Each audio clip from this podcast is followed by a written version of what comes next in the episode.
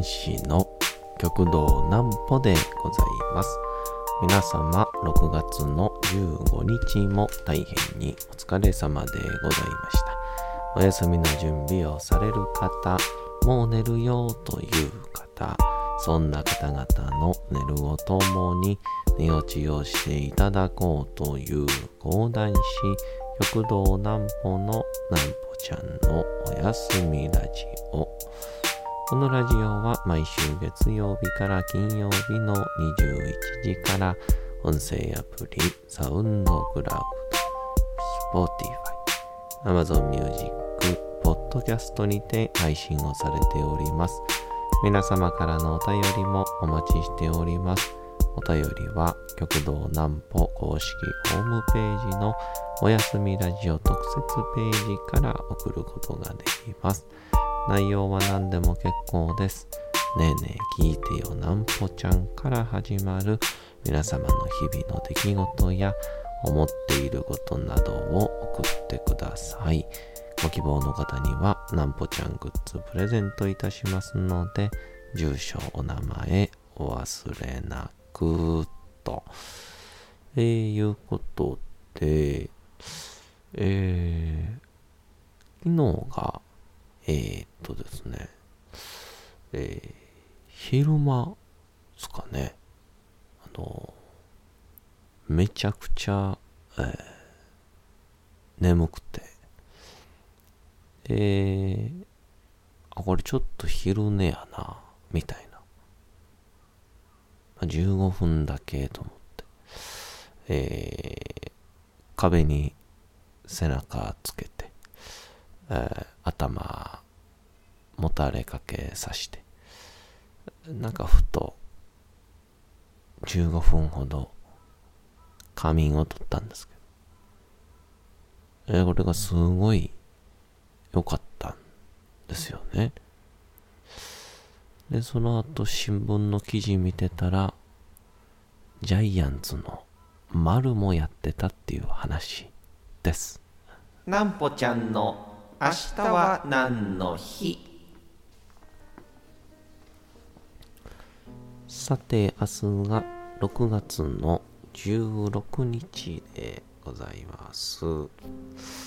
さて明日は何の日でございましょうか？6月の16日ですね。それでは行きましょう。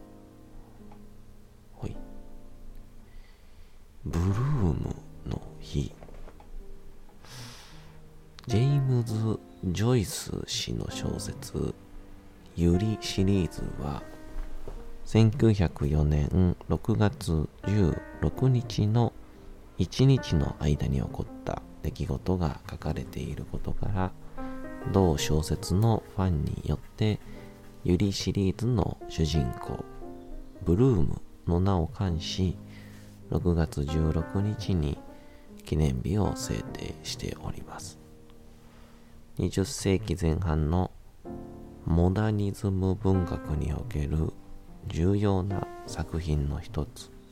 と目されているユリシリーズは20世紀を代表する小説とも称されています。また登場人物の意識の流れ入念な作品構成、えー、ダジャレパロディ引用手法ユーモアなどなど読み手を引き込む数々の技法は今なお多くの著名人から賞賛を集め続けておりますと。ちょっとこれあの、非常に勉強不足で申し訳ないんですけど、ユリシリーズって初めて知りましたね。これどういう本なんですかね？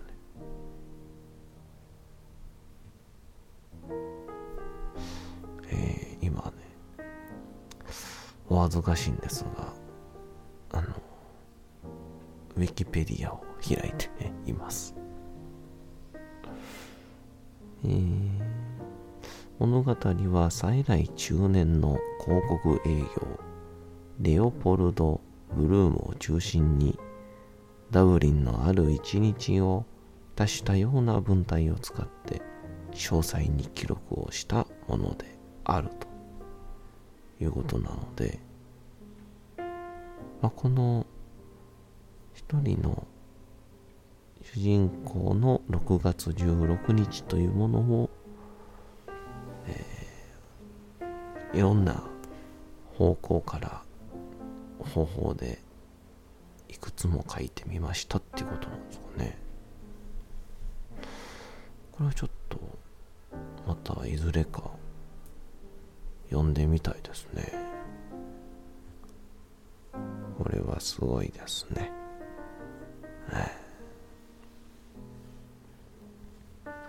さあ、ということで、えー、昨日ですね、めちゃくちゃこれ眠いなと思って、で、まあ、あの、人間、あの、昼間に、もう、これどうしようもないよねっていう、眠気に襲われることって、あると思うんですけど。まあ、昨日は完全に、それに襲われまして。あれ、本当に逃げ出せないんですよね。あの瞬間っていうのは。で、これもしゃあないと思って、ちょっとだけ静かな場所に行きまして。で、背中と頭、壁にくっつけて。で、顔にタオルを乗せまして。で、携帯でね、15分ぐらいのアラームにしておいて、こう、15分間、寝るんですけど、思いのほかですね、あの、3、4分ぐらいから、自然と入眠に入っていって、ほんで、なんかこう、現実と夢の間みたいな、そういう風なものを、こう、見始めて、で、まあ、気づいたら、ピピピッとなってあ、そやそや、寝てたんや。っていうので、なんか不思議と、30分から、なんか、ちょっと結構長い40分、50分？寝てしまっていたんじゃないかなっていう錯覚に襲われたりするんですけど。でもなんかこう、なんだろうな。完全に眠りに落ちるというよりかは、絶妙に、あとちょっとでもう無になるぞっていうところで、えー、起こされるようになっているので、あの、まあ、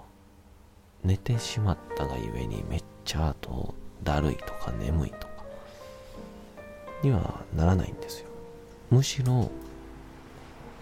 めちゃくちゃすっきりするんですよね。うん。って思って、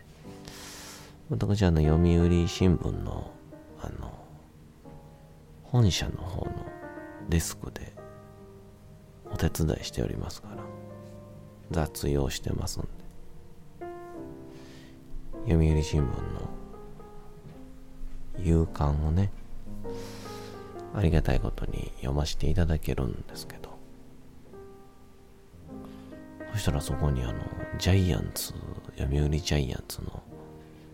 丸というね、広島から来たスーパーバッターですけど、その丸が、まあ、一昨年までもう大活躍やったんですけど、去年がちょっと調子が悪くて、2軍に落ちて。でも今年は、丸が現状大暴れ中なんですけど、まあその一個、少し書いたのが、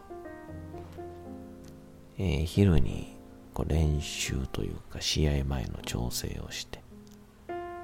で、夕方にご飯を食べて、で、そのご飯を食べた後に、いよいよ6時プレイボールなんですけど、それまでの間を、今までは、えー、携帯ゲームをひたすらやっていたと。ロッカーで。でもこの春からは、その15分間の間だけ休憩室に行きまして、あの仮眠を取るらしいんですよ。で、えー、ベンチに戻るという。で、それをやり始めてから、えー、打席がすごく好調になった。っていう話をしていて、で、それをこう、丸自身は、なんか体の疲労というよりかは、なんか頭が、すっきりするんですと。だから、打席にすごく集中ができて、ベンチでのモチベーションもいいみたいなことを言っていて、で、それをこう、眠りの専門家みたいな病院の先生も、こう夜の、あの、睡眠の役割と、昼の睡眠は昼寝の役割が違うくて、昼っていうのは、こう、なんだろう、わーってこう、いろんな情報によって、えー、散らかっている脳内、まあ、いわゆる部屋をきれいにこう、整理整頓して、こう、なぎの状態。波がこう立っていない。静かな状態にする効果があるんですっていうのを書いていて。まあ、確かにこう、15分だけか10分だけ仮眠を取ると、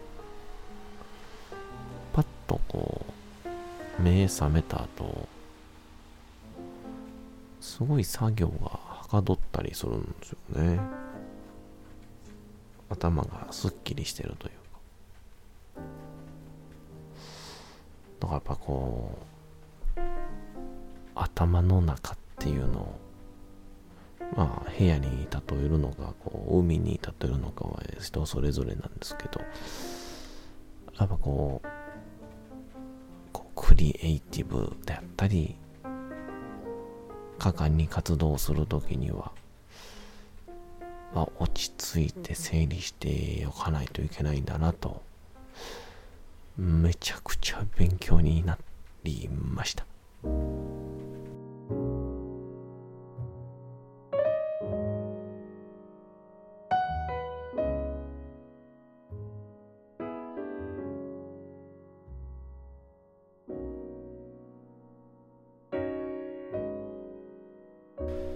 さて時刻はうとうと朗読会の時間となりました。皆様小さい頃眠れなかった時にお父さんお母さんおじいちゃんおばあちゃんお世話になっている方に本を読んでもらった思いではないでしょうか。なかなか眠れないという方のお力に寝落ちをしていただければと毎日様々な物語小説をお届けしております。本日お読みしますのも三島由紀夫の金閣寺でございます。えー、まあ、続々と話が続いておりますけどもどんな展開になるのか。ある意味ちょっとなぎの状態な感じがしていますけどどうぞ本日もお楽しみください。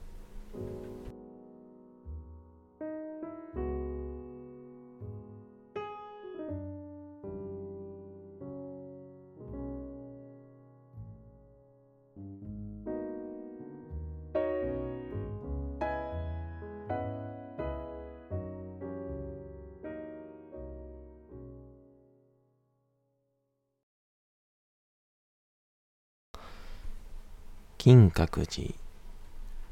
三島由紀夫。何も悲しいことあらへん。鶴川はうるさそうなほど長いまつげを押し上げてこちらを見た。ええそれじゃあ君はお父さんを憎んでいたの？少なくとも嫌いだったの？怒ってなんか言いへんし、嫌いでもなし。ええそれでどうして悲しくないのか。なんとなくやな。わからん。鶴川は難問に放着して草の上に座り直した。それなら他にもっと悲しいことでもあったのかな。なんや、分かれへんと、私は言った。言ってから、私は人に疑問を起こさせるのがどうして好きなのかと反省をした。私自身にとっては、それは疑問でも何でもない。自明の事柄である。私の感情にも喫音があったのだ。私の感情はいつも間に合わない。その結果、父の死というものにも、悲しみという感情とが別々の孤立をした。お互いに結びつかず、おかし合わぬもののように思われる。ちょっとした時間のずれ、ちょっとした遅れが、いつも私の感情と次元とバラバラなおそらくそれが本質的なバラバラな状態に引き戻してしまう。私の悲しみというものがあったら、それはおそらく何の事件にも動機にも関わりなく突発的に理由もなく私を襲うであろう。